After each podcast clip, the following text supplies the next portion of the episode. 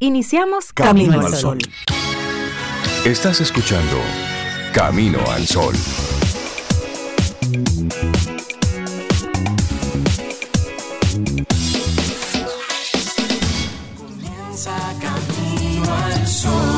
Muy buenos días y bienvenidos a Camino al Sol. Es jueves, estamos a 29 de junio, año 2023. Buenos días a la vida, buenos días a todos nuestros amigos y amigas Camino al Sol oyentes, gracias por estar ahí. Buenos días, Cintia Ortiz, ¿cómo te sientes? Presente y atenta y aquí, buenos días, hola Rey, y buenos días a cada uno de ustedes, Camino al Sol oyentes, feliz jueves, ¿cómo están? ¿Cómo están? Pueden decirnos cómo están en el 849-785-1110. Nos gusta escuchar cómo están y se vale decir, bueno, hoy no es mi mejor día, pero vamos, vamos a trabajar en eso. Queremos saber cómo es. Pues somos seres humanos. A veces estamos bien, otras no tan bien, pero hay que ser honestos porque ahí podemos trabajar. Eso se conecta mucho con la intención del día de hoy, Rey. Así es. Te la digo. Por favor. Te la digo. La vida es 10% lo que te sucede y 90% cómo reaccionas ante ello. Entonces, eso pone mucho poder en nuestras manos. Entonces, ¿qué es lo más importante? ¿Lo que te pasa o lo que tú haces con eso que te pasa? Ah. Esa es la diferencia. ¿Quién tiene el poder? Exactamente. Así es. Pues eh, con esa, con esa intención, nosotros arrancamos nuestro programa que hemos preparado especialmente para ti en estas dos horas Vamos a estar compartiendo con, gente buena, gente chévere, para compartirnos esos contenidos que entendemos que son, son de valor tempranito en la mañana. Y lo hacemos con muchísimo cariño. Sí, en este 29 de junio, día en el que se celebra el Día Internacional de los Trópicos. ¿Y qué es eso? Bueno, esta es una fecha decretada por la ONU que tiene como objetivo dar a conocer la gran diversidad, las potencialidades que estas regiones tienen para la humanidad, así como los grandes retos, las oportunidades que les depara a todos los habitantes de estas varias regiones, los que estamos ahí en el trópico. Y te cuento que este Día Internacional de los Trópicos tiene su origen gracias al Premio Nobel Aung San Suu Kyi, quien dio a conocer el primer informe sobre el estado de los trópicos y avaló este estudio con un grupo de centros de investigación. Y en este documento se recoge información muy valiosa sobre esta importante región del mundo. Su publicación coincide justo con la fecha en que la Organización de las Naciones Unidas decreta el 29 de junio como el Día Internacional de los Trópicos, y como tú bien decías eh, al inicio, con la intención de sensibilizar y de crear conciencia para el cuidado y para la protección de la gran variedad de ecosistemas que habitan esta región del mundo. Los trópicos, hablamos de región, porque los trópicos son dos regiones de la Tierra. La primera está ubicada entre los paralelos llamados Trópico de Cáncer, en el hemisferio boreal, y la otra en el hemisferio austral, que se llama Trópico de Capricornio, los cuales están equidistantes del Ecuador. Son regiones tropicales que durante todo el año presentan lluvias y donde no hay mucha variación o cambio en las temperaturas durante las estaciones. Y aquí se concentra entonces un alto porcentaje de la diversidad biológica, lo cual resulta ideal para albergar vida. Y es por esto su importancia estos vastos territorios de la Tierra que comprenden un 40% de toda su superficie, están formados por grandes riquezas en cuanto a su diversidad biológica, pero que lamentablemente, en la actualidad, está enfrentando grandes retos debido a los cambios climáticos y a otros graves problemas provocados por el consumo excesivo de nosotros, los seres humanos, como la deforestación, y la explotación de los recursos naturales. Y entonces, este es el objetivo de celebrar esta fecha, es sensibilizar a la población sobre el valor de este tipo de ecosistemas, así como los desafíos que en el futuro próximo nos esperan para lograr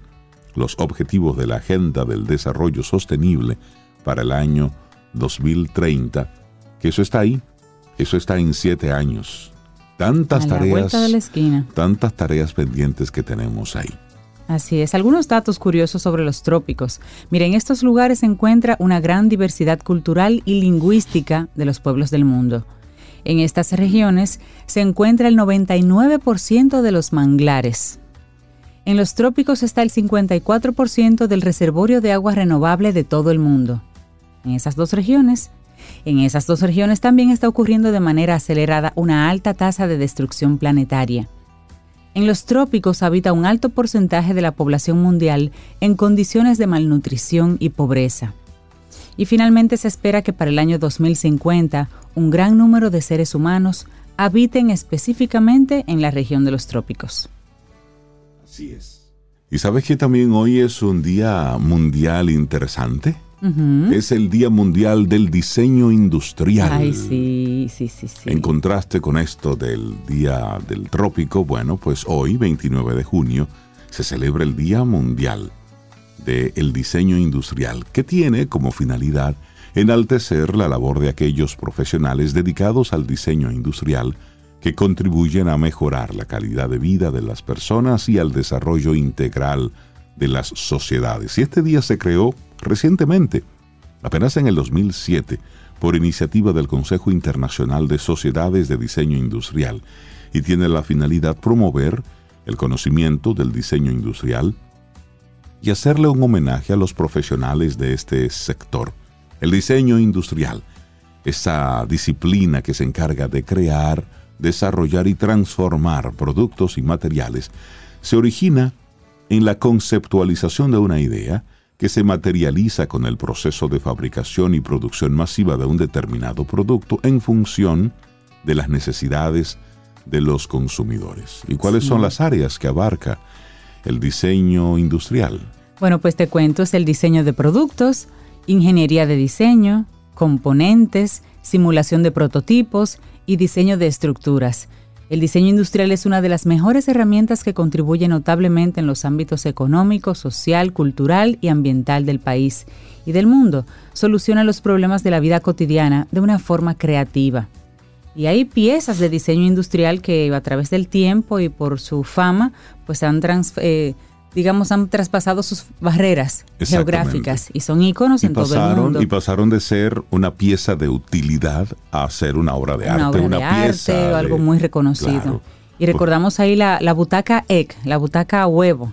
Es precisamente se le llama así porque tiene forma de huevo y fue diseñada por Arm Jacobsen en el año 1958 fabricada inicialmente para el vestíbulo de un hotel, el Hotel Royal de Copenhague. Sin embargo, esta butaca pues Butaca EG, EGG se ha hecho famosa mundialmente. Usted la busca y encuentra ese diseño. Eso es un diseño industrial icónico. También está la silla Ames, que es una silla elaborada con fibra de vidrio y tiene una forma de ostra individual que fue diseñada por Charles y Ray Ames en el año 1950 y en el 2004 se sustituyó por plástico, un material con menor riesgo ambiental.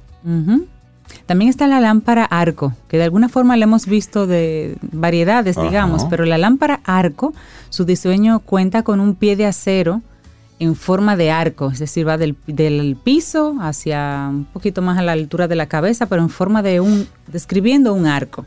Y obviamente para que no se caiga, está sostenido por una buena base. La original tenía una base de mármol. También está el sofá Chester, que se estima su origen en el siglo XIX el conde de Chesterfield ordenó fabricar sillones que le permitieran mantener una postura erguida. El diseño de este sofá se conserva en la actualidad. Mira, son, son piezas que fueron creadas para un fin específico, en su mayoría ordenadas o una creación, y son de esas piezas que lograron traspasar el umbral del tiempo. Es así, es así. También está la famosa silla y mesa tulip, como de tulipán. La mesa fue creada por el diseñador francés Eero Saarinen en el año 1950 y luego las sillas se diseñaron en el 1955, cinco años después, con la base elaborada en una sola pieza, sustituyendo a las cuatro patas tradicionales que llevaría la, la silla. Y finalmente la silla burbuja o la silla globo diseñada por el finlandés Ennio Arnio en el 63. Es una silla transparente sostenida por una cadena que está fija en el techo.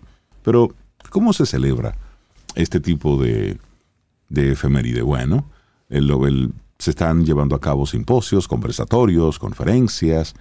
El objetivo es recordar un poco este tipo de piezas y sobre todo la importancia del diseño industrial en esta vida cómoda que usted y yo tenemos. Es a propósito de que a alguien se le ocurrió de, sí, una silla más ergonómica, un escritorio distinto, un sofá diferente, una La base de la laptop, lo que agarra aquí bien el micrófono para no tenerlo agarrado en las manos. Todo es, todo. es fruto, casi todo es fruto de un diseño industrial. Todo es fruto del diseño industrial. A alguien se le ocurrió que esto podía ser manejado de una forma distinta. Y entonces así arrancamos nosotros con nuestro programa Camino al Sol, celebrando la vida y celebrando que la vida es 10% lo que te pasa y 90% cómo tú reaccionas ante ello. El problema no es la persona que se te cruzó en el camino en este momento en un tapón. Es lo que tú le dices.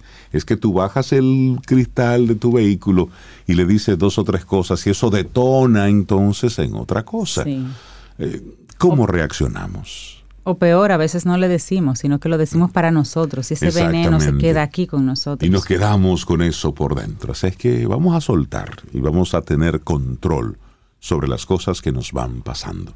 Son las 7:12 minutos, es jueves, estamos a 29 de junio y Sobeida les mandó a decir que ya está muy bien, que lo está pasando muy bien, que ustedes le hacen falta, pero que ya el lunes ella se va a integrar a la dinámica de Camino al Sol.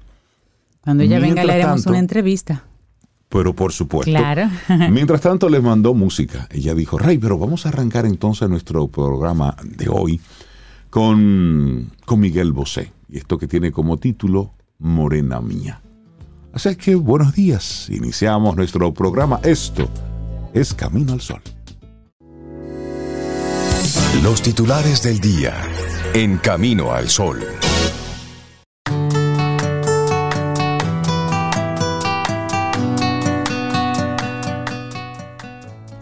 No puedo cambiar la dirección del viento, pero puedo ajustar mis velas para llegar siempre a mi destino.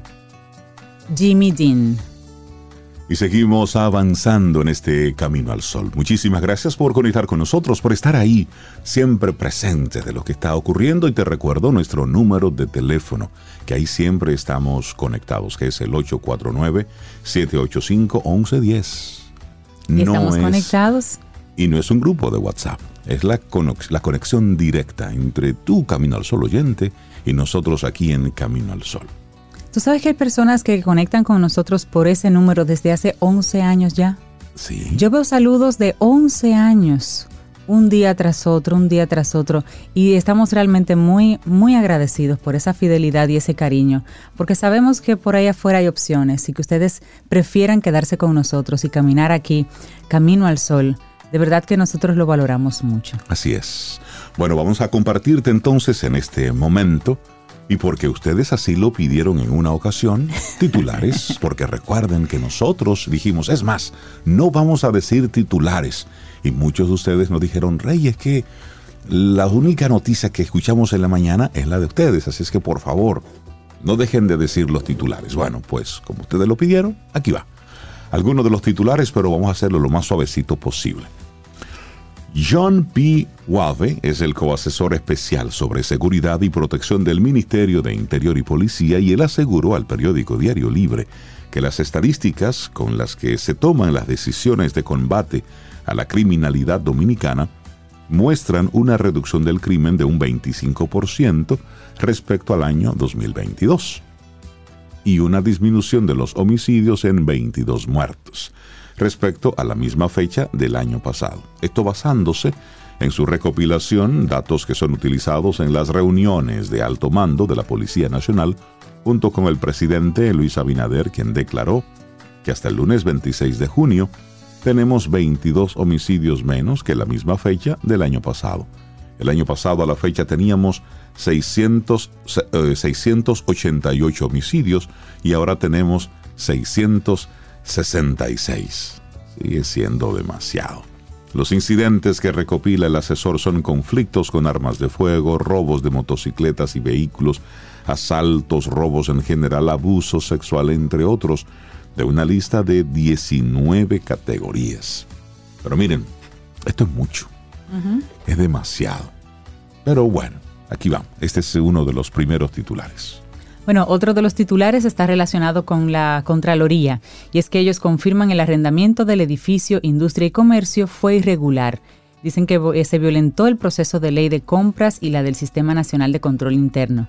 La Contraloría General de la República ha señalado como una irregularidad que el Ministerio de Industria, Comercio y MIPIMES tenga un contrato de arrendamiento con opción a compra del edificio que aloja sus instalaciones firmado en el año 2017 por un monto de 31 millones de dólares, equivalentes a un millón, un billón 464 millones 750 mil Tal como lo había denunciado en febrero 2021 un diario local, la auditoría practicada por la Contraloría a la institución confirma que el arrendamiento vulnera los procedimientos de la Ley 340-06 para la correcta aplicación y ejecución de las contrataciones públicas de bienes y servicios por parte de instituciones públicas.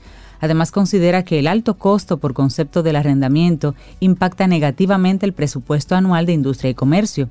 Eso es un dinero se indica que en la revisión del expediente del contrato de arrendamiento se pudo detectar la inobservancia del marco legal regulatorio contemplado en el numeral 7 del artículo 7 de la Ley 10-07 sobre los principios de economía, el cual estipula que los procesos se manejen con el costo mínimo razonable. Les preocupa a los auditores que el Ministerio de Industria y Comercio incurra en gastos extremos porque se incumplió con las normas de la libre competencia que procura la Ley 340 de compras y contrataciones.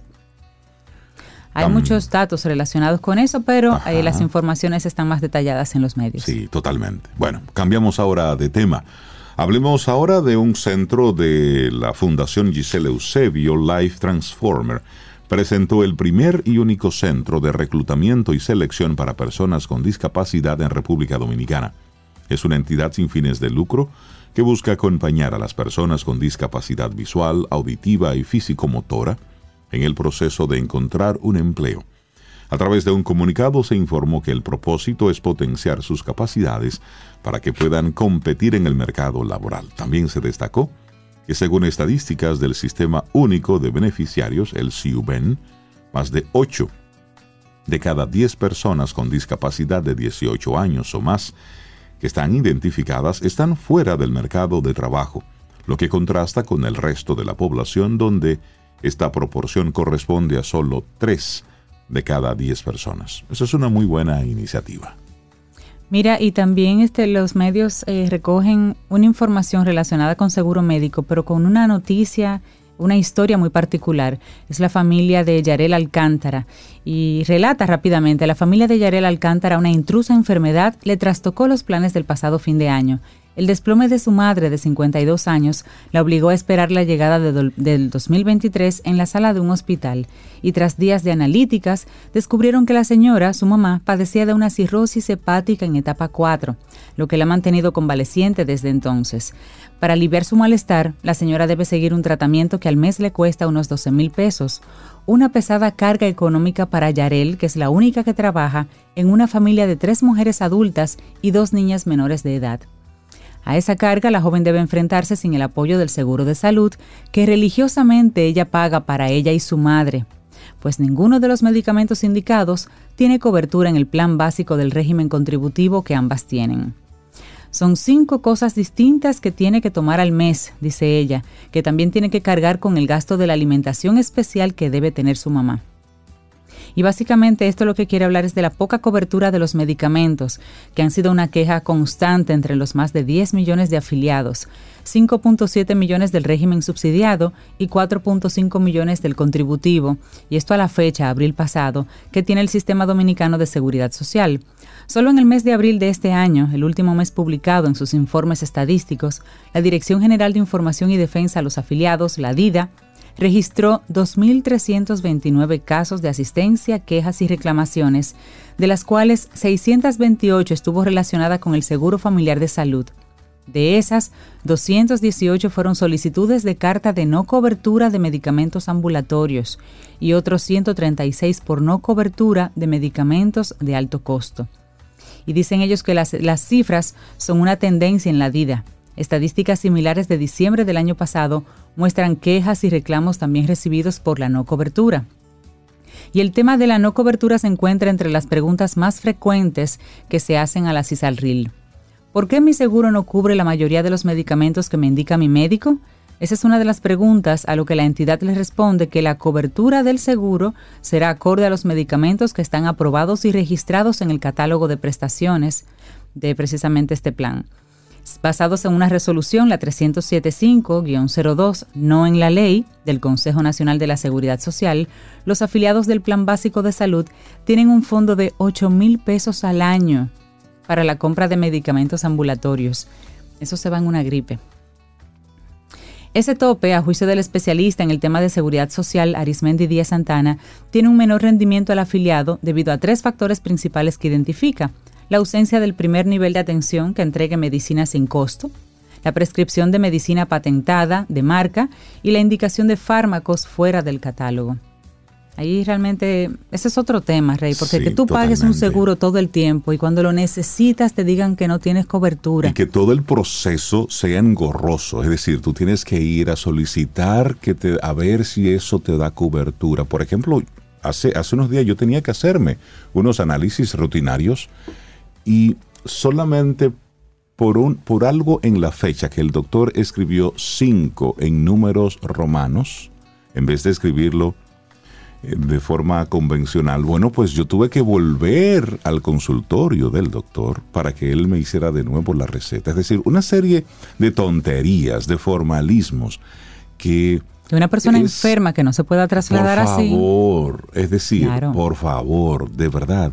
Y ahí es donde, por eso cuando los, el colegio médico tiene sus reclamos, también es por otro lado. Nosotros, como usuarios de este servicio, también estamos solos, porque Simplemente pagamos un servicio, sin embargo no recibimos lo que nosotros pagamos, porque siempre hay, siempre hay un algo. Cuando tú más necesitas el seguro médico, siempre hay un nivel de complicación. Yo no entiendo por qué si tú pagas algo para hacerte un análisis en particular, tú tienes que ir a ver si eso te lo cubre. Óyeme, cuando tú contratas un servicio, te dice que sí, que no, punto. Claro. Entonces, ¿por qué hay esas líneas grises sin embargo, si hay un negocio que es rentable, mírenlo ahí. El negocio de los... Negocio de la salud, el negocio de la salud. Las AFP, las ARS, los seguros médicos, esos son, ese es el verdadero negocio. Porque las, los beneficios año tras año andan por los miles de millones de pesos. Y es el negocio de que tú te mantengas siendo paciente. Exactamente. A ellos no le interesa la salud. No, a ellos no le interesa la salud. ahí. Exactamente. Bueno, vamos a cambiar de tema, nos vamos al plano deportivo. Hay dos informaciones interesantes para compartir. Por un lado, Domingo Germán se convierte en el primer dominicano que lanza un juego perfecto en grandes ligas. El dominicano Domingo Germán lanzó el primer juego perfecto de la Major League Baseball desde el 2012 en la victoria de los Yankees 11-0 sobre los Atléticos el miércoles por la noche en el Coliseum, fue el cuarto juego perfecto en la historia de la franquicia y el primero desde David Cohn contra los Expos en 1999. Después de permitir 17 carreras 15 limpias en cinco entradas y un tercio en sus dos aperturas anteriores, Germán ingresó ayer miércoles con el potencial de hacer la historia equivocada al convertirse en el quinto lanzador de la historia de la franquicia en permitir más de siete carreras en tres juegos directos. En cambio, Germán rompió una racha de otro tipo con su noche histórica.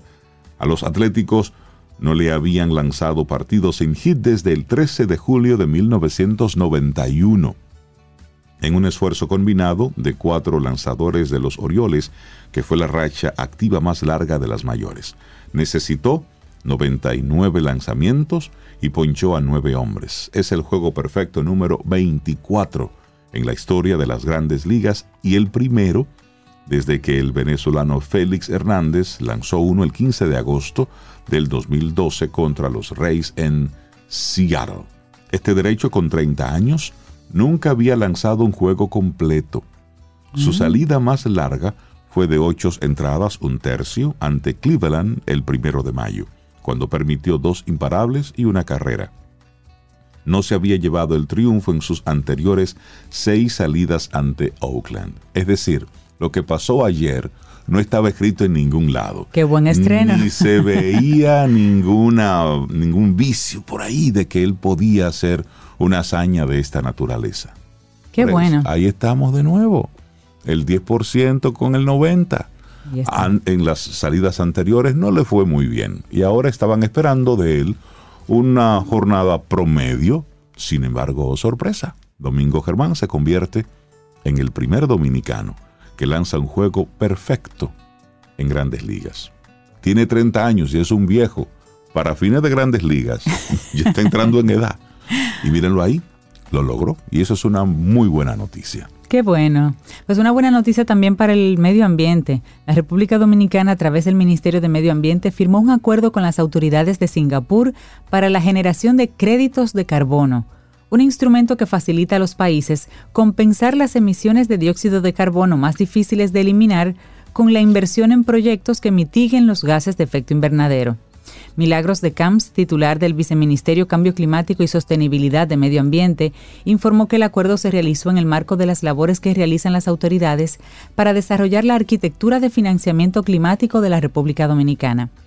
Los créditos de carbono son un pilar fuerte en esa estructura de financiamiento que va a venir a traer más fondos hacia la acción climática y la inversión hacia la conservación de los recursos naturales, sostuvo. Y durante la firma del convenio, el ministro de Medio Ambiente Miguel Seara Hatton manifestó que este acuerdo es el primer paso entre ambos países sobre créditos de carbono y nos permitirá implementar proyectos pilotos para aumentar la inversión, crearán empleos en la economía verde, facilitarán la colaboración tecnológica y traerán beneficios colaterales y desarrollo sostenible a nuestras dos comunidades, República Dominicana y Singapur. Muy bien, y cerramos entonces este momentito con otra noticia positiva, también en el plano deportivo.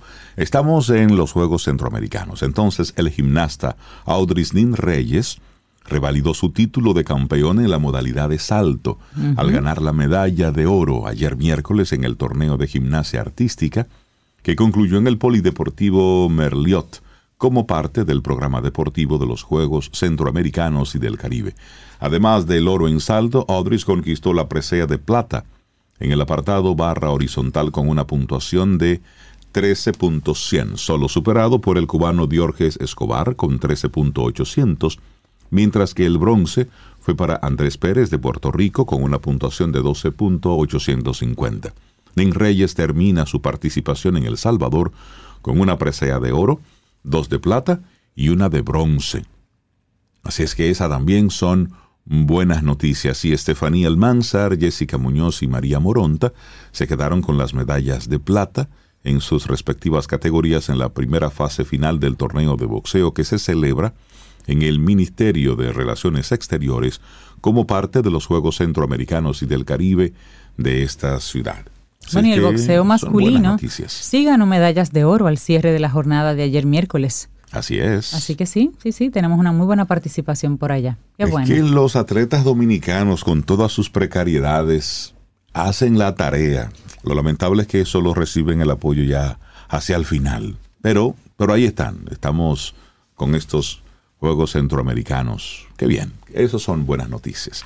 Nosotros entonces seguimos con música, ¿te parece? Cerramos ya esta. Me parece, sí. Quedan muchísimas noticias. Nosotros vamos a dejarlo hasta ahí. No vamos a decir que Honguito Wa le salió ayer. No, no, no, Eso no, no. lo vamos a decir. No lo vamos a decir. Laboratorio Patria Rivas presenta En Camino al Sol, la reflexión del día.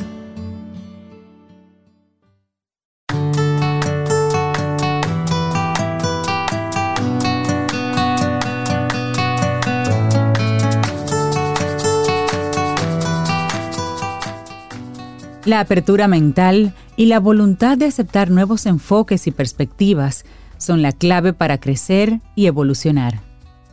Deepak Chopra.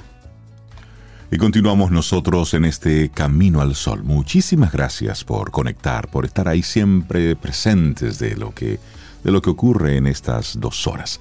Nuestra reflexión para esta mañana, inteligencia contextual, la más buscada por los reclutadores de personal. ¿Habías oído hablar sobre este tipo de inteligencia? Bueno, pues en esta reflexión te la vamos a ir compartiendo. Así es, y me encanta que la tengamos en el día de hoy porque la vi hace unos días y decía contra, Inteligencia contextual es algo totalmente nuevo. Tenemos que pasarle este dato a los Caminos Sol oyentes. La inteligencia contextual es una de las capacidades cada vez más valoradas en el mercado laboral. Pero ¿por qué los empleadores la toman en cuenta tanto? Y además, ¿qué es?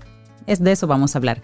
La inteligencia contextual es la capacidad de comprender y adaptarse con eficacia a diferentes contextos y situaciones.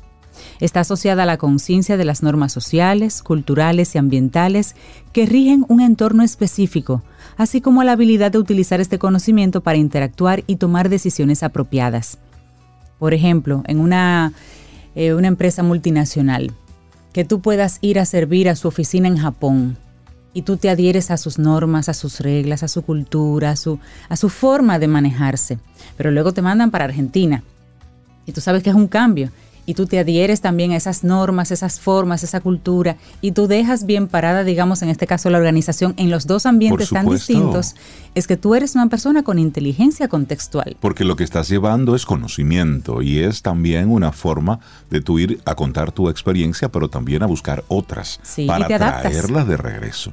Tú sabes que la inteligencia contextual es relevante, es especial y además en situaciones interculturales, en entornos laborales diversos y sociales en los que es necesario comprender, responder de un modo adecuado a esas normas que tú hablabas, también así a las expectativas.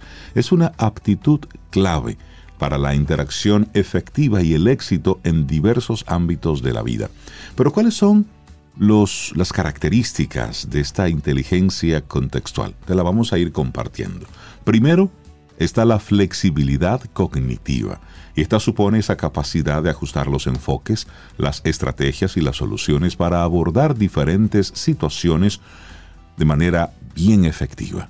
También está la empatía, que es la capacidad de comprender y compartir las emociones y perspectivas de los demás. Ayuda a entender las necesidades y las experiencias de los otros. Luego surge la adaptabilidad, esa capacidad de ajustarse a diferentes entornos y circunstancias, a través de ellas modificadas y se modifican comportamientos, perspectivas y estrategias según las demandas del contexto. Pero hay otra por ahí que es bien interesante. Claro, el pensamiento crítico involucra el análisis de situaciones y problemas desde diferentes perspectivas. Abarca el cuestionamiento, las suposiciones, considerar diferentes puntos de vista y evaluar la información disponible antes de tomar decisiones. Y luego la sensibilidad eh, cultural, esa competencia para detectar y apreciar las diferencias culturales, contribuye a comprender las normas de cultura, los valores y las tradiciones, así como mostrar respeto hacia ellas. Y también hay otro que está conectado con esa sensibilidad cultural, que es la conciencia social. Así es, es comprender dinámicas para tomar conciencia sobre las normas, las expectativas, los roles y las relaciones. Y una investigación de Cádiz del floreciente decimotercero al Port of the Future, eso está en otro idioma que ni siquiera es inglés, pero ese, esa investigación relacionó la conciencia social de trabajadores con la capacidad de evaluar condiciones que afectaban la calidad de vida, los conflictos laborales y la percepción de justicia. Y tales características se combinan con el propósito de lograr una comprensión y adaptación efectiva a diversos contextos culturales, sociales y ambientales también. Esto facilita la interacción exitosa y la toma de decisiones en distintas situaciones, Rey. Ahora la pregunta, ¿cómo se manifiesta esto de la inteligencia contextual? Esa es la pregunta. Esta clase de inteligencia se manifiesta en la capacidad para interactuar con personas y entornos diferentes, en un marco de apertura y de respeto. Dicho de una manera sencilla, lidiar eficazmente con la diferencia. Asimismo, influye en la modificación del estilo de comunicación, tono y lenguaje, según las normas y las circunstancias, y a través de esta cualidad es posible leer y comprender las señales no verbales. Además, interpretar las interacciones de los demás de una forma eficiente, Así hay mayor habilidad de responder de una forma apropiada. La capacidad de resolver conflictos y de solucionar problemas en entornos diversos es otra evidencia de la inteligencia en cuestión. Quienes la poseen son capaces de considerar diferentes perspectivas y encontrar respuestas que satisfagan las necesidades de los involucrados, tomando en cuenta el entorno específico y las dinámicas de ese entorno. Mira, y la Revista Internacional de Medicina y Ciencias de la Actividad Física y del Deporte divulgó la aplicación de un cuestionario a 690 jugadores de fútbol. Los resultados probaron que el conocimiento contextual se presentó en la esfera de la anticipación, la táctica y la competitiva también ayudó a los deportistas a sentirse competentes para solventar problemas durante un partido. O sea que mira cómo lo pueden usar en, los atletas, por ejemplo. Así es, en ese mismo orden, los líderes que desarrollan la inteligencia para adaptarse a los contextos son capaces de asimilar, comprender y aprovechar las fortalezas y perspectivas de los miembros de su equipo. De la misma manera, fomentan un entorno inclusivo y promueven la colaboración. Pero hablemos de la inteligencia contextual y el entorno laboral. Con todo lo que hemos dicho es comprensible que los empleadores entonces busquen colaboradores que tengan dentro de sus características este tipo de inteligencia, la inteligencia contextual. El ámbito empresarial está en un cambio constante y debido a ello, esa capacidad de adaptarse y ser flexible es crucial en este tiempo.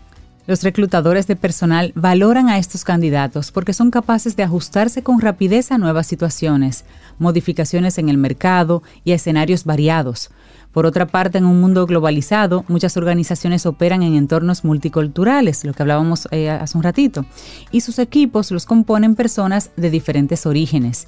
Este tipo de inteligencia facilita la colaboración efectiva y la comunicación intercultural pues los empleados son más productivos y trabajan en armonía. Lo mismo aplica para las relaciones o clientes internacionales.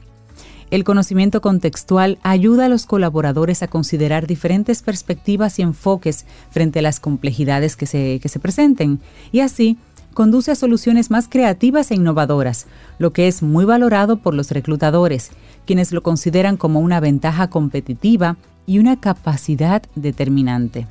Bueno, en esta reflexión hemos estado hablando sobre la inteligencia contextual, en qué consiste y también las principales características de las personas que la poseen.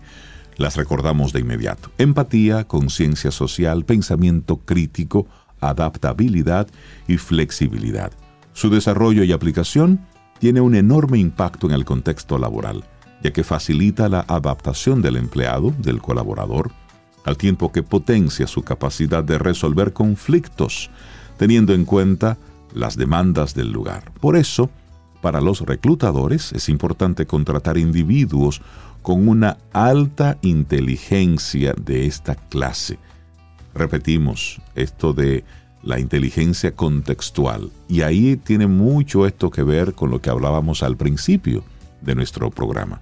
El 10% es lo que pasa. El 90% que tú haces con eso que te sucede. Hay mucho de inteligencia contextual aquí, es decir, cómo tú te comportas ante lo que te está presentando tu entorno en un momento específico. Claro, y finalmente hay empleadores que privilegian a los candidatos que tengan esta cualidad, considerando que aportan estabilidad a las organizaciones donde están contribuyen al buen clima laboral y suelen cometer menos errores. Y esto último porque son más conscientes de los límites que tiene su propio conocimiento y entonces saben pedir ayuda. Inteligencia contextual, la más buscada por los reclutadores de personal, un escrito de Edith Sánchez que lo compartimos aquí hoy en Camino al Sol. Laboratorio Patria Rivas presentó En Camino al Sol, la reflexión del día. Tomémonos un café. Disfrutemos nuestra mañana con Rey, Cintia, Soveida, en camino al sol.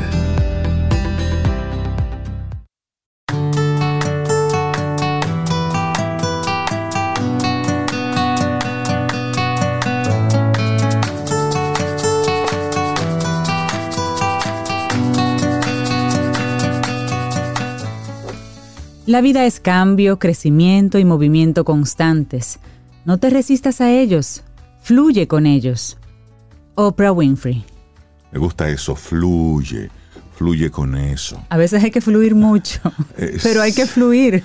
Pero hay que fluir. pero hay que fluir. Entonces uno va en esa, en esa misma línea. Una persona que yo sé que fluye, porque a veces le salen con algunas cosas que ella dice, debo fluir, es Rosario Arostegui.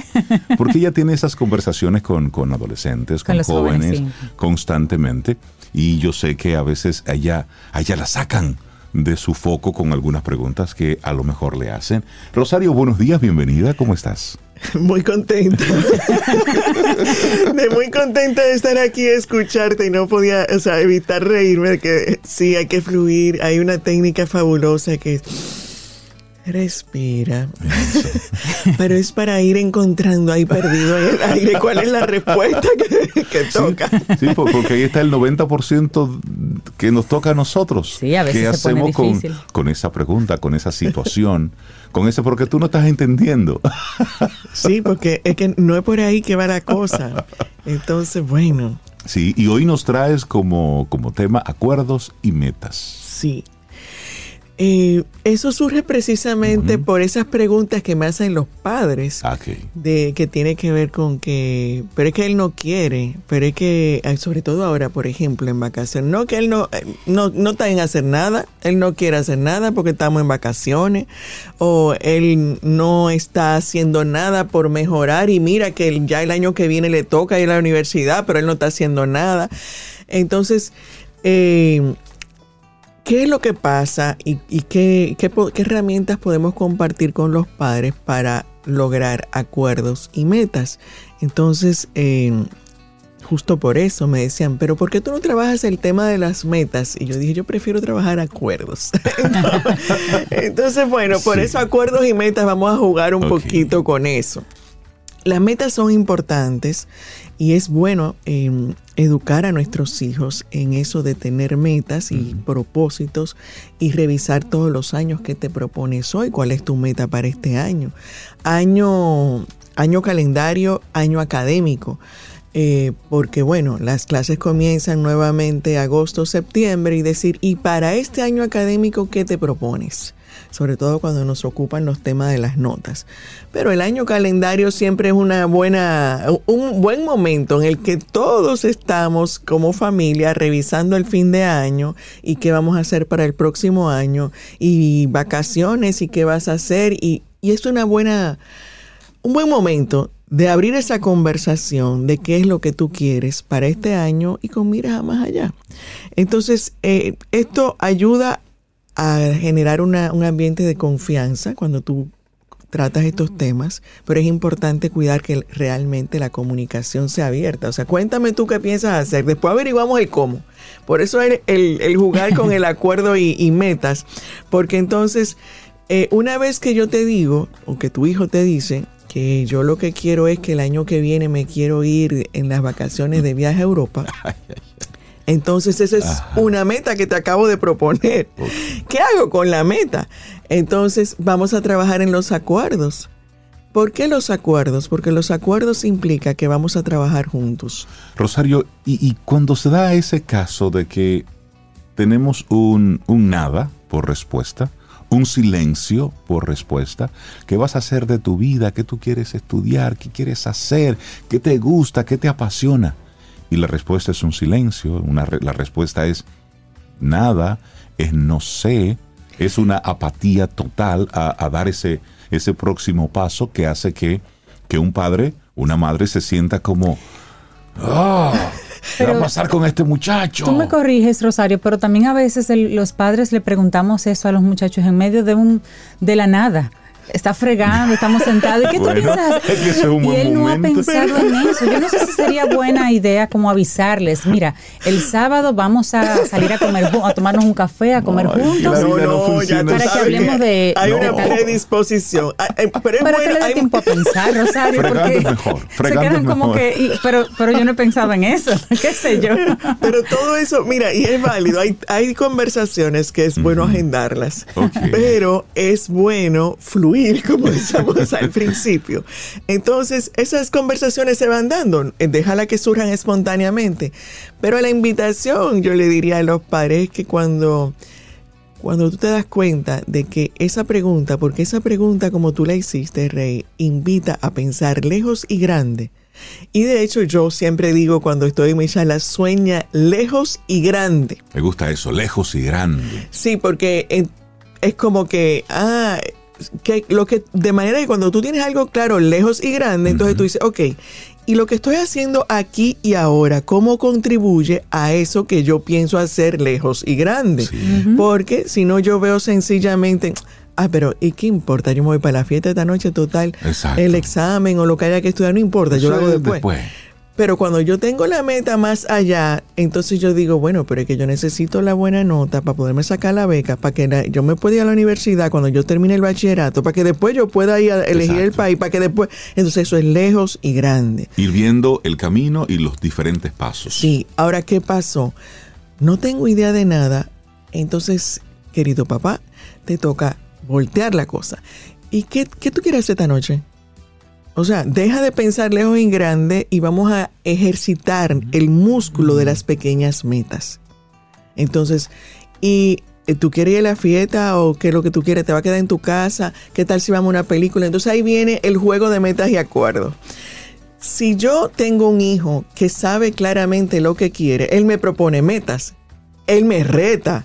Yo me quiero ir a tal sitio, yo quiero estudiar en tal sitio y de repente eso no estaba en mis planes. Soy yo que tengo que prepararme para decir, bueno, eh, eso que tú quieres quizás no está en mi presupuesto, pero ¿qué tal si y hacemos acuerdo. Tú haces esto, yo hago esto, mientras yo me preparo para poder tener los recursos para que cuando llegue el momento yo pueda hacerlo. Esa es mi parte. La tuya, ¿cuál es? Entonces tú te vas a ocupar de que tú vas a estudiar, de que tú vas a estar ocupado de tus clases para tener la buena nota, para que con eso tú contribuyas a poder sacar la beca y yo me ocupo de la otra parte. Cosas así. Entonces, él te trajo la meta, pero cuando, cuando tu hijo no tiene esa, eh, todavía no, es precisamente porque no hemos alimentado el aquí y ahora en el corto plazo. Entonces invítalo a tomar las pequeñas decisiones. ¿Qué quieres comer hoy? ¿Dónde vamos a comer? No es que yo voy a hacer todo lo que, porque ahí me sonó una vocecita detrás. Ah, entonces yo voy a hacerlo. No, no. Es que ahí vienen los acuerdos.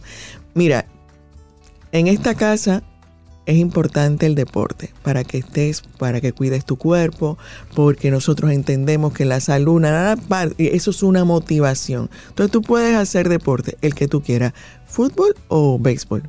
Eh, tú quieres hacer voleibol, entonces yo te doy opciones cerradas. Es decir, que la opción, yo te la pongo ahí, pero cuando tú dices eso de opción cerrada, es decir, o esto o esto, pero de que hay deporte, hay deporte. Hay deporte. Porque ahí entra esta, esa otra parte de la educación en este tiempo, donde a los muchachos se les deja eh, elegir tanto, tanto, tanto, que luego se convierte precisamente en un caos todo el proceso de formación. Es que por eso es importante y los voy a invitar porque todos los padres que me puedan estar escuchando de alguna manera tienen alguna relación con un cliente, con un trabajo, cualquier cosa.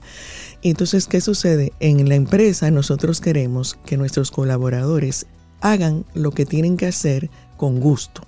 Entonces hacemos unos lanzamientos del kickoff de lo que viene, el objetivo y hacemos toda una motivación para buscar que nuestros colaboradores estén felices y encuentren la razón de por qué este año tenemos que enfocarnos en tal o cual objetivo. Entonces tú estás presentando una propuesta de hacer lo mismo en casa. Sí, exacto.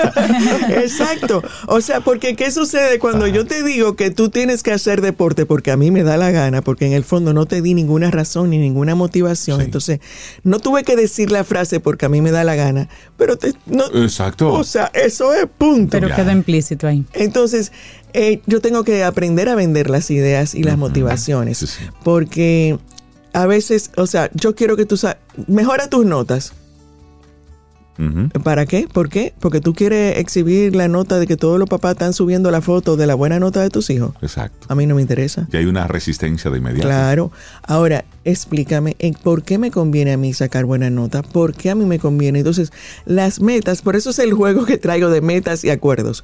Porque cuando yo escucho que los padres me piden de hablar de metas, yo me pregunto, ¿cuál es la meta que tú quieres que, o sea, tú lo que quieres es que él cumpla los, logre los resultados que tú quieres, pero que a él no le importan. Claro.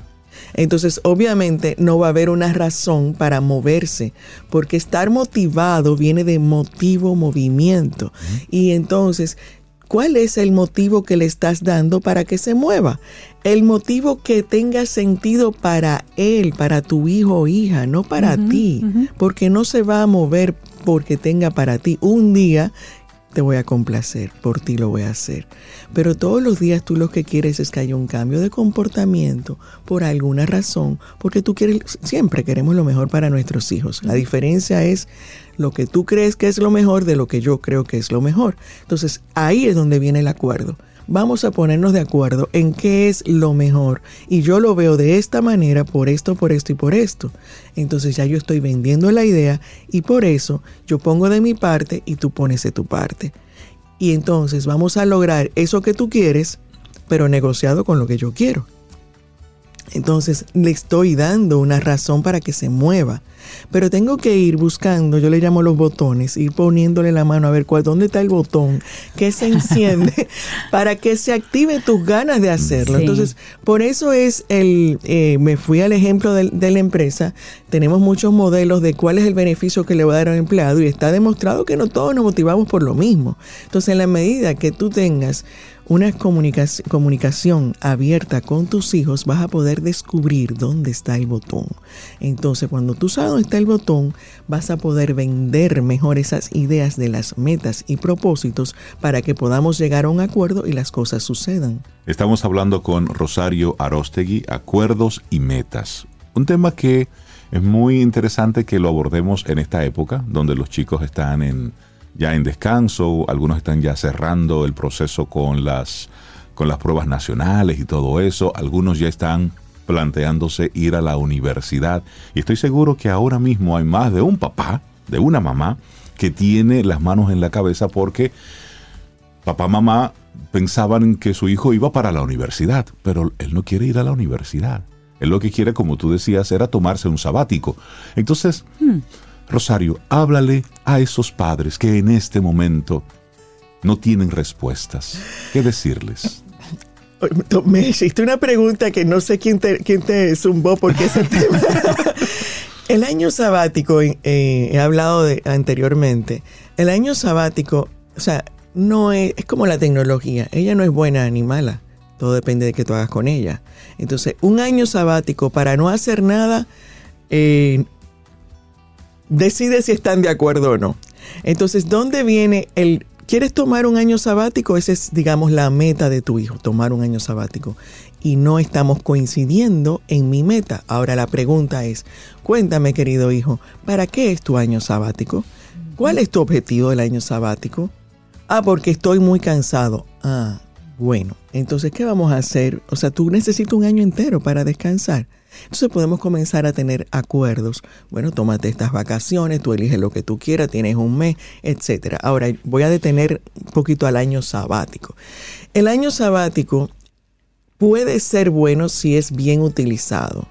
Entonces ahí tenemos que poner metas para que sea bien utilizado. Y por eso la pregunta, ¿para qué? Hay jóvenes que a los llegan al cuarto de bachillerato con 16 a veces, 16, 17, que de todas maneras, aunque sean 18 años, es una edad en la que no todos maduramos igual, no todos hemos tenido la misma oportunidad de conocernos y de conocer allá afuera qué, qué es lo que de verdad me gusta.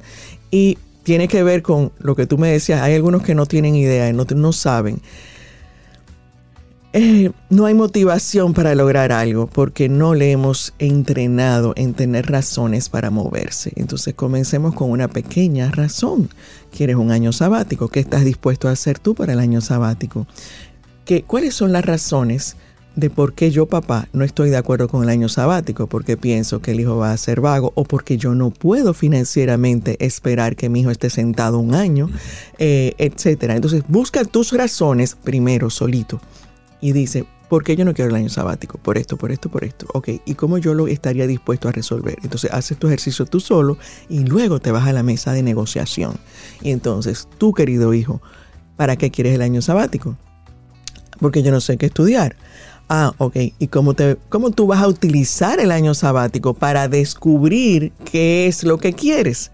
Porque si te lo pasas haciendo nada, no estás cambiando, no estás descubriendo nada. Entonces podemos hacer un plan de trabajo. Yo te voy a buscar dónde hacer pasantías o te voy a hacer buscar dónde hacer pequeños cursos que tú puedas aprender de otros. Pequeños planes, claro. Tú sabes que escuchándote, Rosario, hay un caso y hay otro. Es decir, tú tienes este muchacho que simplemente no quiere hacer nada, pero que el papá y la mamá entienden que sí, que tienes que moverte, que tienes que, que hacer un algo. Pero también hay otro escenario, y te lo traigo a colación porque he escuchado algunos casos en estos días, de familias muy acomodadas, es decir, con la situación financiera muy estable, y este chico, esta chica, va creciendo en esta bonanza financiera, los padres empresarios o empleados muy exitosos, y ya vienen y ven por ahí que hay una, una heredad bastante interesante. Entonces la pregunta, ¿para qué moverme? ¿Para qué estudiar si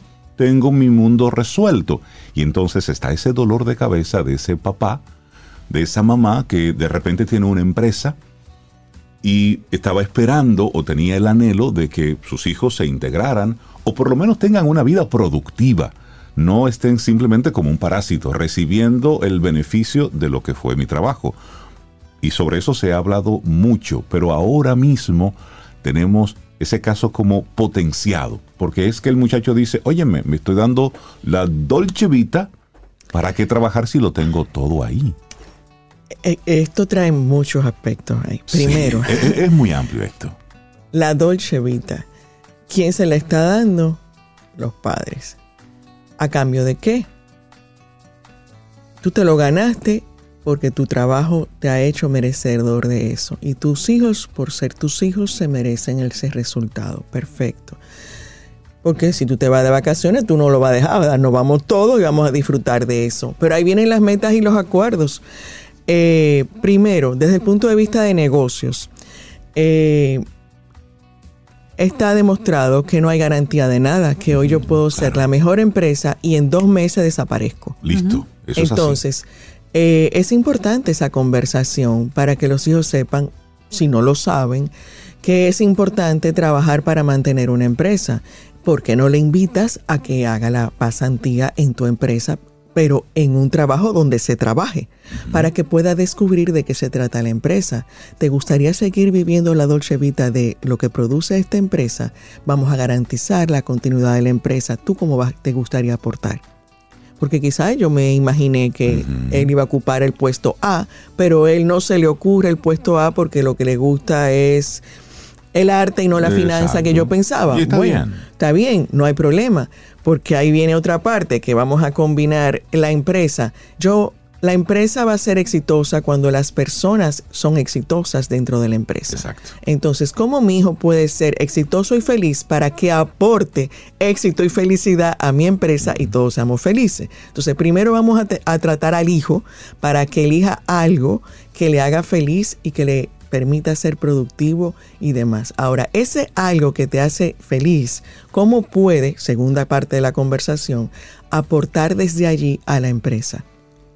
Perfecto, vas a estar en el arte, ¿cómo pudiéramos conectar esto? O sigue con el arte medio tiempo y con el otro. ¿Qué tanto? Pero ahí va. ¿Qué ¿Qué te, interesa a ti? Vamos a, decirte cuál es mi meta. Mi meta, mi sueño sería que tú trabajes y que esta empresa continúe por los siglos de los siglos. Y yo para eso cuento contigo. Tu querido hijo, eh, en tu sueño y en tu meta está esto. Sí está, perfecto. Seguimos muy bien. Hacemos planes ahora juntos de cómo eso va a suceder para que tú te vayas integrando, haciendo tu vida que tú seas feliz y que podamos unir estos caminos. No, no me interesa. Ah, ¿y cómo tú propones que podamos seguir manteniendo el negocio si ustedes, tú, no vas a estar? ¿Cómo hacemos? ¿Cuál es tu visión? ¿Y qué podemos llegar de acuerdo? Y ahí tengo yo que sentarme y ver qué de eso me va a implicar decisiones empresariales y dónde voy a tener decisiones como madre, porque al final, madre, padre, quiero la felicidad para mis hijos, como decía, pero lo quiero feliz para que pueda traer. Porque es que un hijo que no, que donde quiera que vaya a trabajar, si no está alineado con lo que quiere, va a pasar trabajo y ese resultado va a afectar mi negocio. Totalmente. Entonces yo prefiero un negocio exitoso y un hijo feliz. Exacto. puede ser que no estén en el mismo espacio, pero esa negociación la tengo que hacer yo como Claro. papá internamente. Y hacer ese pensamiento frío. muy frío. Trabajé toda la vida para que mis hijos tuvieran esto. Pero recuerda, cuando eso se lo preguntaste? O sea, ellos no participaron de tu primera decisión. En Claro. este momento, tú puedes renovar ese voto con la participación. Ahí donde está el gran juego de, de lo de meta y acuerdo. En la medida en que yo pueda hacer sentir a mi hijo que es parte de la decisión, él va a estar más en una actitud más positiva para hacer las cosas. Entonces, no es lo mismo que yo le estoy dejando que elija todo. Por eso dije, es como yo lo vendo la idea y lo vendo desde aquello que le puede motivar. Y para eso necesito conversaciones abiertas.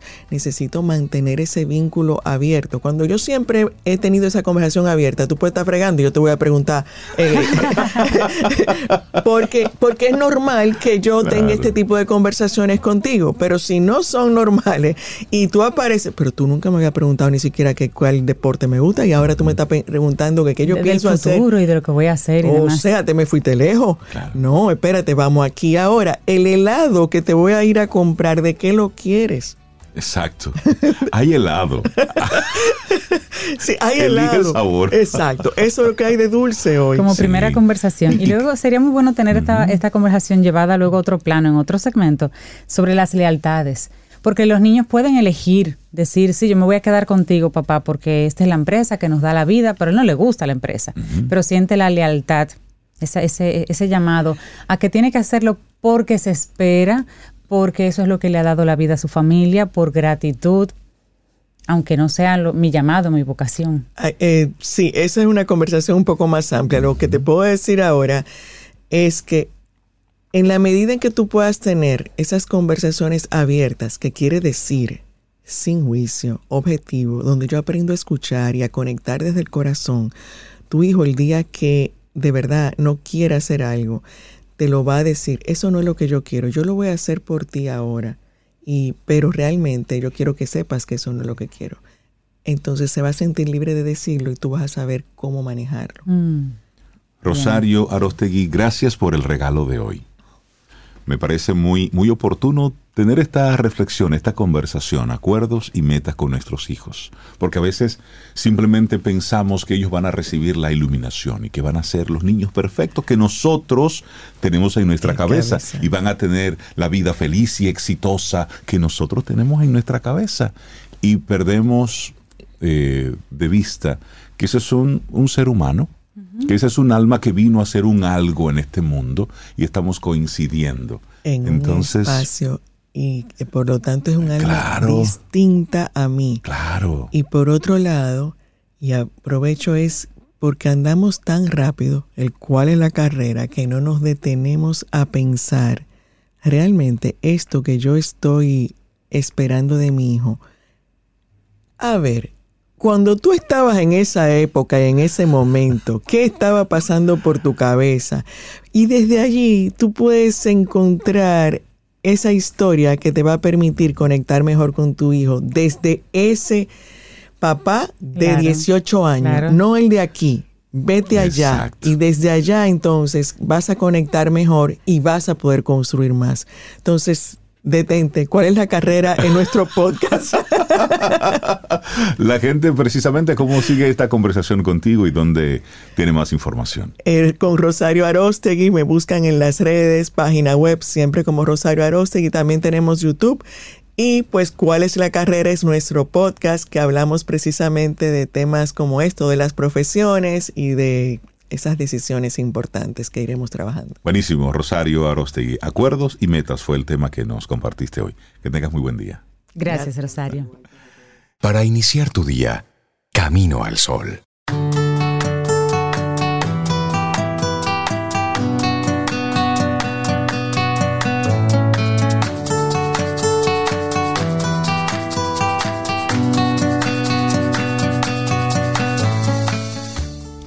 No es la especie más fuerte la que sobrevive, ni la más inteligente, sino la que mejor se adapta a los cambios.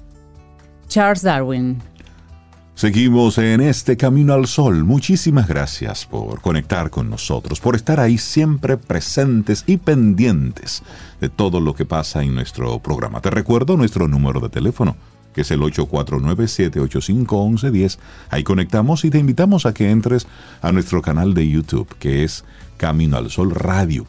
Entra, suscríbete, danos un apoyo, dale ahí, suscríbete para que estés siempre conectado con, con todos los videos que vamos subiendo. Esto es radio lo que nosotros hacemos. Pero algunas entrevistas las vamos colocando en video para que puedas ponernos rostro. Pero esto sigue siendo un programa de radio. Y si quieres escuchar el programa completo, lo tenemos disponible en nuestra página web, que es caminoalsol.do. Ahí están las distintas conversaciones que tenemos en audio. Caminoalsol.do nos escuchas en vivo y luego te puedes quedar conectado con la música. Y uno de esos colaboradores especiales que nosotros esperamos cada jueves es... Nuestro querido amigo Richard Douglas, actor, productor dominicano, y siempre nos trae su opinión personal, que luego nosotros a la derecha abajo firmamos también como nuestra, pero realmente es su opinión personal. Richard, buenos días, bienvenido como siempre a tu casa, ¿cómo estás? Buenos días, qué felicidad Mira, hay gente que trabaja y se aburre para ir a trabajar. sí, es verdad. Eso, es parte de, la, de eso que ustedes hablaban de la, ¿cómo se llama? La conciencia, ¿cómo es? La, ah, sí, de, la inteligencia contextual. La inteligencia contextual.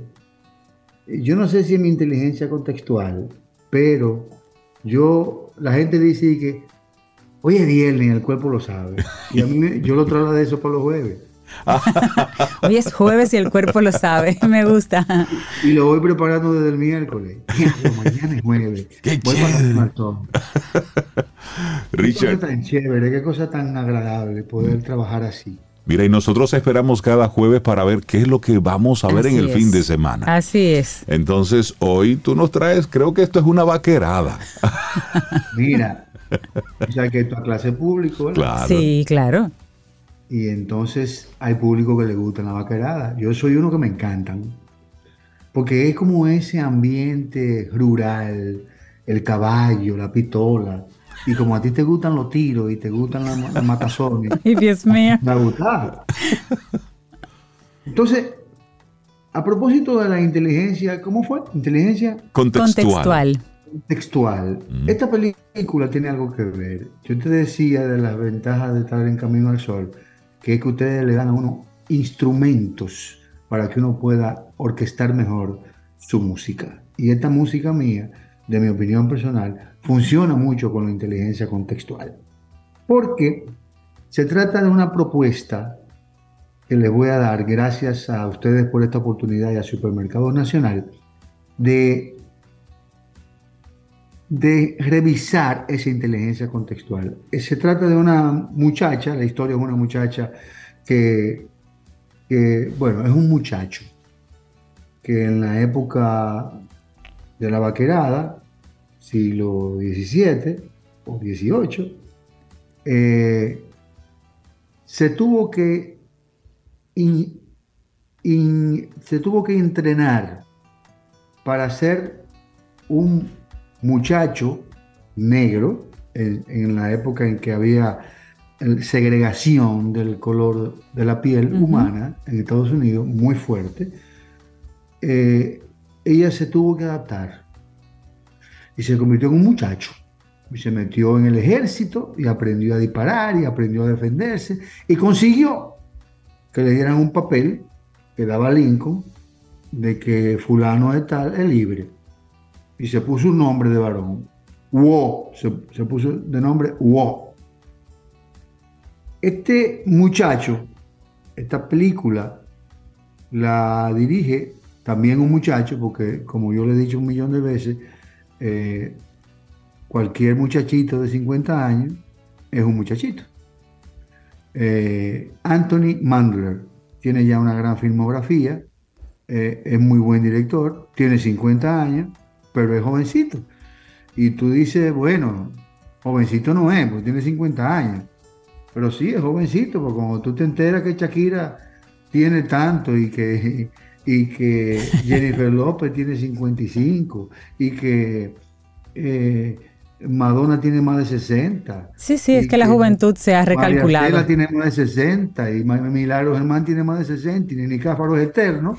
Entonces, no, eh, eh, es que hay gente que tiene un espíritu de juventud y que tiene inteligencia contextual. Contextual, contextual. Y se adaptan. Y son gente que se adaptan. Y esta muchacha, que sea, es la actriz Leticia Wright. Leticia Wright la conocemos, su más reciente aparición en el cine es con la Pantera Negra. Ella la hermana de la Pantera, esa muchacha inteligente. La tecnológica que aparece, aparece en la película. Que priva en que sabe de todo y, sabe de todo en la película.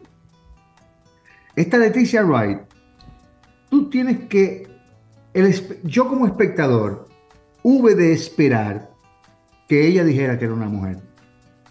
¿En serio? Sí, yo no, yo no entendía que podía ser una mujer.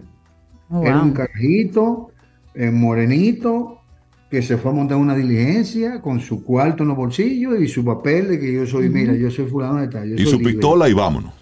Esta es una película que está enmarcada en lo que es la... Un hombrecito, un hombrecito. El periodo de la guerra civil. Sí. Por eso también es que, sí. La, montan atrás en la diligencia. Vete allá atrás y tú queremos darte... No te vamos a aquí adelante, no, con la gente, no, no, no, allá atrás. Y lo montan atrás en la diligencia. Y a la diligencia es atracada por un grupo de atracadores muy buscados en ese momento. Había una recompensa para encontrar ese tipo. Y cuando el tipo, el atracador, levanta un paño que ella puso para que no la vieran ahí atrás, dice, oh, pero ¿y qué tú haces ahí? Ven, que tú eres un hombre, te vas a fajar conmigo. Y se faja con el tipo como un hombrecito. Él mismo, el, atracador, le dice, pero ven acá, tú estás como raro. ¿Qué es lo que tú tienes? ¿Qué pasa contigo? Dice, no, es que yo no soy fulano de tal. Ese es mi nombre, es el nombre que yo me puse.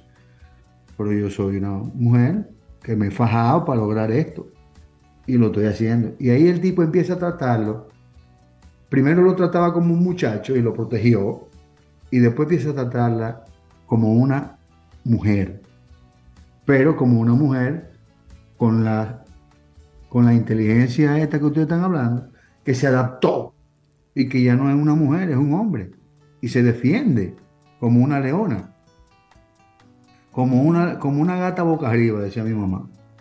Entonces, esta Leticia Wright, que se hace acompañar de Jamie Bell, Jamie Bell también lo conocemos porque muchas películas de Marvel y muchas películas que él ha hecho que son eh, de esas fantasiosas, pero se hace acompañar de un elenco excelente en lo que cuenta con Michael Kenneth, con Jeffrey Donovan, con Beth Gelman, con Keith Harding. Estos son actores bicuice todito, pero son actores que tienen una participación interesante, valiosa. Son actores que tú los ves, los reconoces, tú dices, no, pero este tipo yo lo conozco, yo lo he visto en otras películas, muchas películas. Son actores de una gran trayectoria cinematográfica, pero no hacen aquí un papel como determinante. La historia eh, es bastante activa, no te deja descansar. Eh, aparecen unos tipos que agarran preso al, al atracador, lo ponen en una cadena, pero tienen que ir a buscar un, un sheriff para que sea que certifique, para que le den los lo cuartos de la recompensa porque agarraron el tipo y se van y dejan el ladrón al cuidado de Leticia Wright, de Wo, como se llama el personaje. Y Wo lo cuida, pero el tipo de alguna manera se zafa, aparecen sus adláteres que van a recogerlo y se zafa pero ella se faja como si fuera un muchachito, un varoncito con su pistola y se defiende. No la dejen de ver. Esta película se llama Surrounded, Atrapada, es la traducción en español. Atrapada, una película interesante, es una vaquerada, pero tiene mucha acción, tiene muy buenas actuaciones. Está en la plataforma de, de Amazon Prime, si la quieren buscar, y la pueden ver ahí. O en cualquier otra plataforma que usted conozca y que usted tenga acceso a ella. No se la pierdan, Surrounded, atrapada. Gracias por este chance a ustedes y al Supermercado Nacional. Muchísimas gracias, Richard, por invitarme a reconectar con ese género que hace tiempo que yo no veo una vaquera. ¿Hace mucho? Hace, mucho. Así que vamos con esta. Es momento de buscar el sombrero, los jeans bien sucios, la camisa llena de polvo. Este, gracias a ustedes por este chance incalculablemente valioso de poder estar siendo un Camino al Sol oyente y un Camino al Sol colaborador. Eso, Richard, un lujo para nosotros tenerte aquí. Y bueno, la música de esta, de esta película fue compuesta por Robin Hannibal, que es compositor y también es un actor. Y ha sido muy conocido por música para Transporter, por ejemplo, o About Last Night, o Booksmart, también la película de Robin Hood, él fue, estuvo trabajando ahí. Pero para esta película no tengo el soundtrack específico todavía, no lo identifico así publicado ya. Pero, pero la música siempre es bueno para despedir a nuestro buen amigo Richard Douglas. Para iniciar tu día, camino al sol.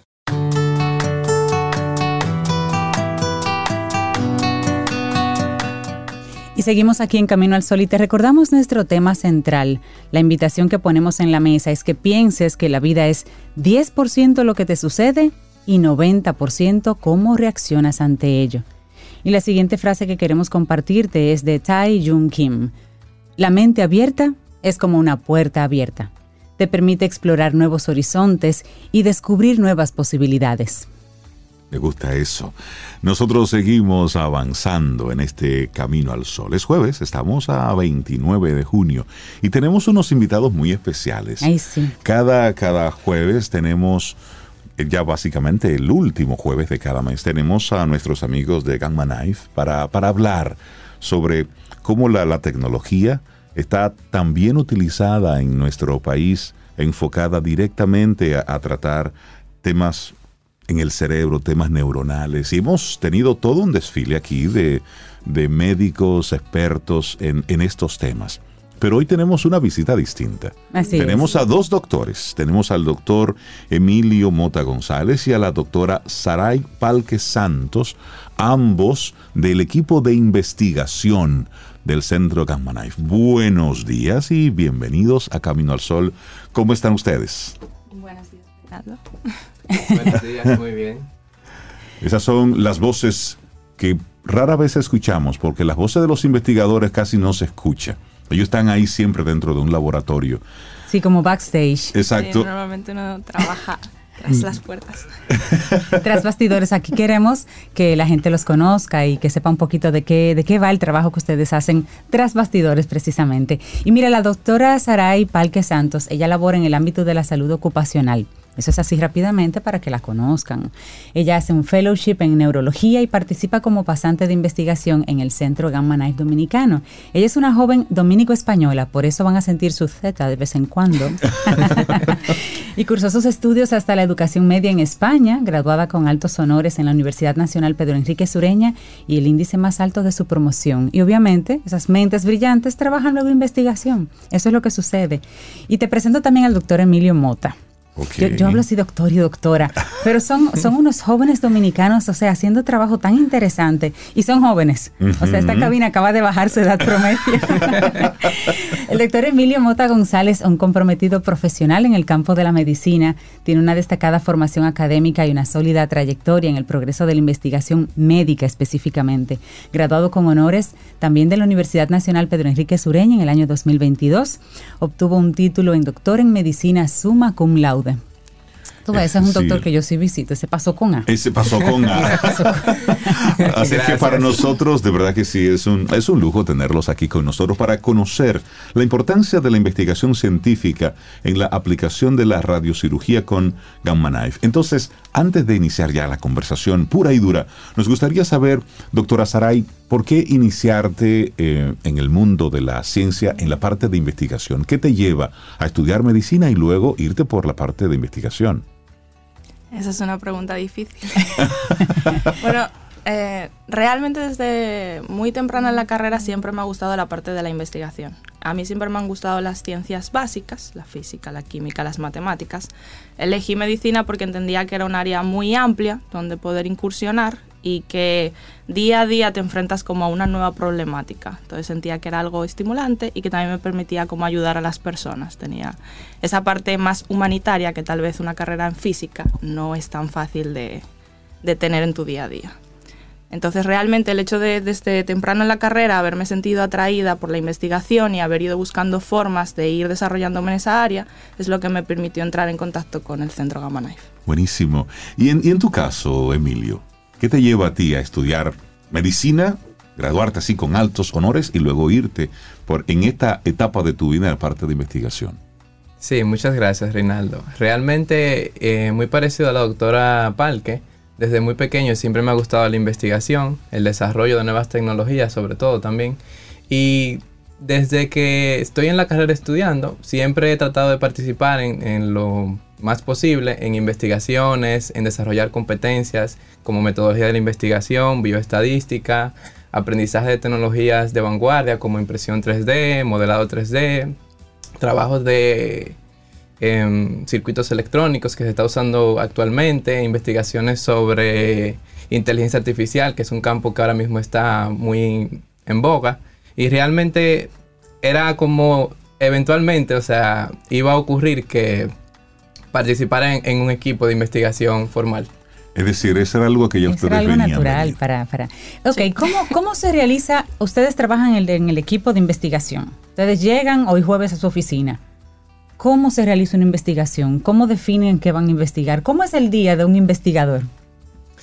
Realmente las investigaciones siguen lo que es el método científico, que comienza, todo comienza con la observación. Tenemos, eh, se observa un patrón que vemos que se repite varias veces, entonces ese patrón se investiga, se saca una hipótesis que es lo que tú crees que va a ocurrir o lo que tú crees que está sucediendo al observar esos fenómenos.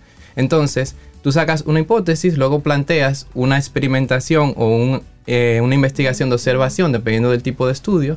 Entonces se recolectan los datos, se produce el análisis de los datos y en base a esas conclusiones entonces se, eh, se propulsan nuevos protocolos, nuevas leyes o nuevas teorías. Entonces realmente ese es el paso que seguimos normalmente a la hora de investigar. ¿Y cómo eligen sobre qué van a investigar? Eh, bueno, para eso tenemos varios métodos. El Centro Gomanais Dominicano tiene la capacidad de desarrollar sus propias ideas de investigación. Entonces, en ese caso, se propone, ya sea por parte de los neurocirujanos, de los pasantes en investigación o del físico médico, una idea que podría tener un interés científico. Se busca una base teórica que sustente esa idea y que demuestre que es original, que realmente los resultados pueden aportar algo diferente a lo que ya se sabe y que realmente parece tener sentido la forma en que se está planteando. Se, se, somete a un comité de ética de investigación, en este caso al comité de CEDIMAT, y si estos autorizan y consideran que es ético y práctico la realización de la misma, se desarrolla. Ahora bien, nosotros como centro también participamos en estudios de carácter multicéntrico. En este tipo de estudios, la idea no tiene por qué ser siempre propuesta por nosotros. En el caso de nuestro centro, el físico médico Hervin Specter es parte de una mesa técnica de la IRRF, que es la Fundación Internacional de Investigación en Radiocirugía, entonces, él, por ejemplo, ha propuesto ideas específicas y otros centros nos han presentado datos para poder juntarlos con los nuestros y poder hacer una investigación de carácter multicéntrico. Pero de igual manera, ellos de forma regular nos invitan a ideas que ellos proponen donde nosotros podemos participar y el hecho de tener en cuenta una mayor cantidad de pacientes y una mayor variabilidad étnica y de poblaciones aumenta la rigurosidad de los resultados y la capacidad de que se repliquen en el futuro. Para un investigador, una parte importante es cuando el resultado de esa investigación es publicado por un y está queda en un documento científico, en una revista científica. Ustedes han podido publicar ya algunas cosas. Entonces, la pregunta es, ¿Cuál ha sido hasta este momento para ustedes su trabajo más, más interesante, más apasionante que ya ha sido publicado y que eh, merece precisamente que nosotros conozcamos? Sí, realmente el artículo que más hemos trabajado y que más orgullosos nos sentimos es la aplicación de predicción volumétrica de los meningiomas utilizando imágenes de resonancia. La investigación consistió en determinar qué parámetros del, de, los, de los tumores de meningiomas pueden predecir antes de que se aplique la terapia de radiocirugía para predecir si el tratamiento va a ser exitoso o no. Porque es un tratamiento muy costoso, complejo, que tiene también sus complicaciones y es bueno saber realmente desde antes de aplicar la terapia si va a servir o no. Esa investigación para nosotros es muy especial porque fue de hecho la primera en la que participamos en Gamma Knife y en la que nos introducimos en el Centro Gamma Dominicano y ahí aplicamos eh, recolección de datos, trabajar directamente con las imágenes de los pacientes, sacar eh, datos específicos, delimitar tumores e incluso también trabajamos en la parte metodológica y bioestadística del, artículo, que esa fue una parte muy interesante realmente. Y bueno, si la doctora Parque quiere también comentar algo. Sí, yo también considero que es como la investigación más especial que hemos hecho, porque es propia del centro y realmente hemos participado en todas las fases de la investigación. Además llevó un gran proceso de procesamiento de imágenes y de estudiar parámetros matemáticos que podíamos extraer de las imágenes de resonancia magnética. Entonces en medicina es habitual que nos basemos en la epidemiología para estimar qué tan beneficioso puede ser un tratamiento para un paciente. Pero en este caso no solo nos basábamos en la epidemiología, digamos la edad del paciente, comorbilidades, sino que eran parámetros que realmente podemos medir y podemos cuantificar y que en otros hospitales suelen, se suelen obtener porque es parte como del protocolo de imágenes que se suele usar para estudiar ese tipo de patologías, pero que no se miden. Entonces el realmente poder decir en base a esto, yo espero que a seis meses o a un año esta sea la respuesta de tu lesión, yo creo que tiene un valor bastante importante. Entonces realmente fue... ¿Qué tiempo más o menos tarda una investigación promedio? ¿Qué tiempo de sus vidas ustedes le dedican a una investigación? Mm. Eso también. ¿Muy variable? sí, es variable, depende del calibre de la investigación. Hay investigaciones que pueden tardar tres meses, dependiendo de qué tan qué parte del proceso tú estés involucrado, como mencionamos anteriormente. Si es un estudio multicéntrico en el cual nosotros participamos en la recolección de datos, solamente el tiempo puede ser de unos tres meses, supongamos. Si la investigación es de origen, eh, por ejemplo, de Gamma Knife, donde tú tienes que trabajar todas las fases, desde la propuesta de la idea, la publicación del artículo, el análisis de los datos, todo eso entonces requiere un tiempo, puede durar hasta un año, año y medio, dependiendo, o sea, realmente es, es variable. Yo diría que en, de unos seis meses a un año sería el tiempo que necesitarías para desarrollar un estudio completo. Probablemente los primeros tres meses sería más bien una aproximación teórica a la idea, el leer mucho del tema, saber qué se ha dicho hasta ahora, leer qué han dicho en contra de lo que quieres investigar. O sea, no solo vale buscar qué hay a favor de tu idea, sino qué hay en contra de tu idea. Muy válido. yo creo que unos seis meses a un año. La historia nos ha mostrado científicos, investigadores,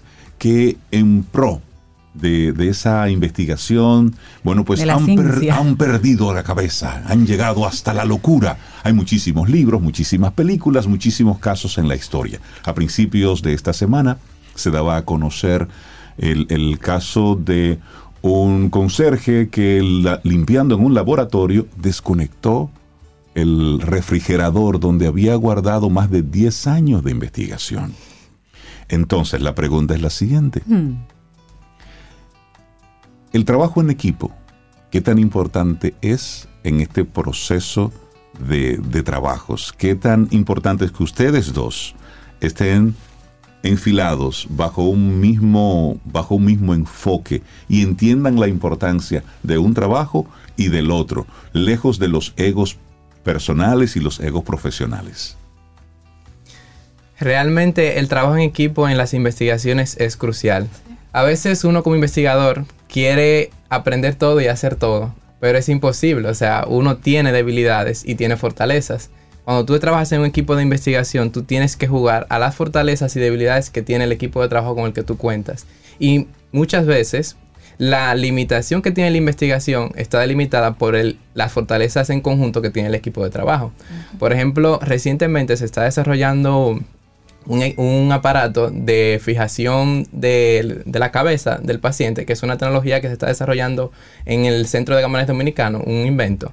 Y realmente yo estoy trabajando en la parte directamente con el diseño y la impresión con tecnología 3D del, aparato, pero para mí sería imposible trabajarlo sin las recomendaciones y la dirección del físico médico, de los neurocirujanos, del equipo de Gamma Knife en conjunto, que también eh, permitan la posibilidad de aplicar este tipo de ideas o tecnologías, realmente sin, sin el equipo en conjunto de todos, con sus conocimientos que tienen específicos cada uno, sería, yo diría que imposible investigar. Muy bien, me gusta mucho tu respuesta. ¿Y las, esas investigaciones que se realizan, dónde se publican? Bueno, normalmente las publicamos en revistas sobre todo de carácter internacional, eso nos da visibilidad como país, el hecho de que, mira, República Dominicana está en el mapa y en República Dominicana se investiga.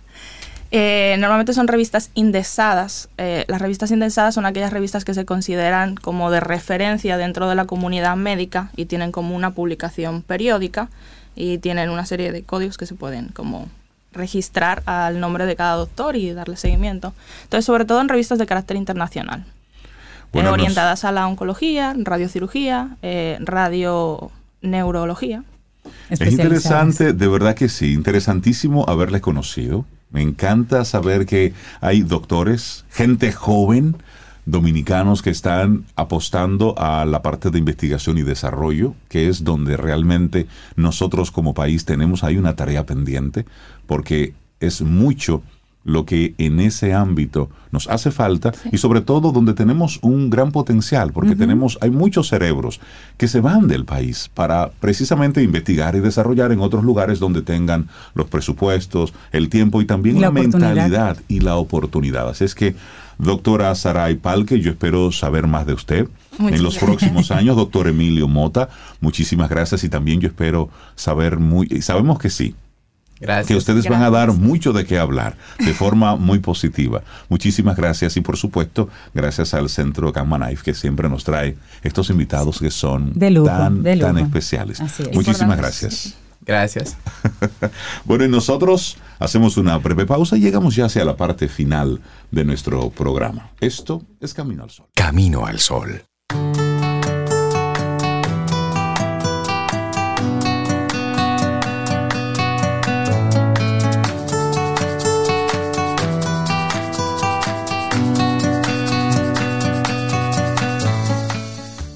La adaptabilidad es la clave del crecimiento. Esta última frase de Max McKeown es con la que cerramos el programa en el día de hoy. Qué buen tema. Espero que te haya gustado, Camino al Sol Oyente, el programa que hemos hecho con tanto cariño. ¿eh? Esta última entrevista a mí me encantó. Mira, y nosotros antes, antes de irnos, bueno, pues hay un, evento que inicia hoy, es hoy y mañana, y es nuestro buen amigo Pavel Núñez, que tiene un, un oficio de hacer canción entonces hoy en el auditorio de la UNFU, precisamente él va a tener una serie de conversaciones con autores, con, con, artistas, donde van a estar hablando precisamente sobre el oficio de hacer canción, el sobre, arte de escribir. sobre escribir, cómo se escribe una canción, cómo esta idea que se escribió en una servilleta luego se convierte en una, en una obra de arte. Entonces eso es hoy y mañana en el auditorium de la UNFU. Las boletas están a la venta en Huepa Tickets y en todos los centros de servicios de Supermercados Nacional. Es un evento interesantísimo porque si hay un autor y hay un cantante y hay una guitarra y hay público, ¿qué va a pasar después de la conversación? una cancioncita por ahí. Entonces, eso es hoy y mañana, un evento al que están invitando, por supuesto, a todos los involucrados al mundo de la música, al mundo de la canción de autor, y por qué no usted. Y los jóvenes con intereses y artísticos. Sí, sí, sí, así es que felicitar a Pavel por esta iniciativa, desearle muchísimos éxitos hoy y mañana en el auditorio de la UNFU con esto del oficio de hacer canción. Y así llegamos al final de nuestro programa. Así es. Mañana. ¿Vamos con música? Sí, mañana, si el universo sigue conspirando, si usted quiere, y nosotros estamos aquí, tendremos un nuevo camino al sol. Nos vamos con Aterciopelados, esto es Barracunátana. Ay, Dios mío. Para conectar con una época en la vida. Hasta mañana. Y esperamos que hayas disfrutado del contenido del día de hoy. Recuerda nuestras vías para mantenernos en contacto. Hola arroba caminoalsol.do. Visita nuestra web y amplía más de nuestro contenido. Caminoalsol.do. Hasta, una, próxima, edición. Y pásala bien.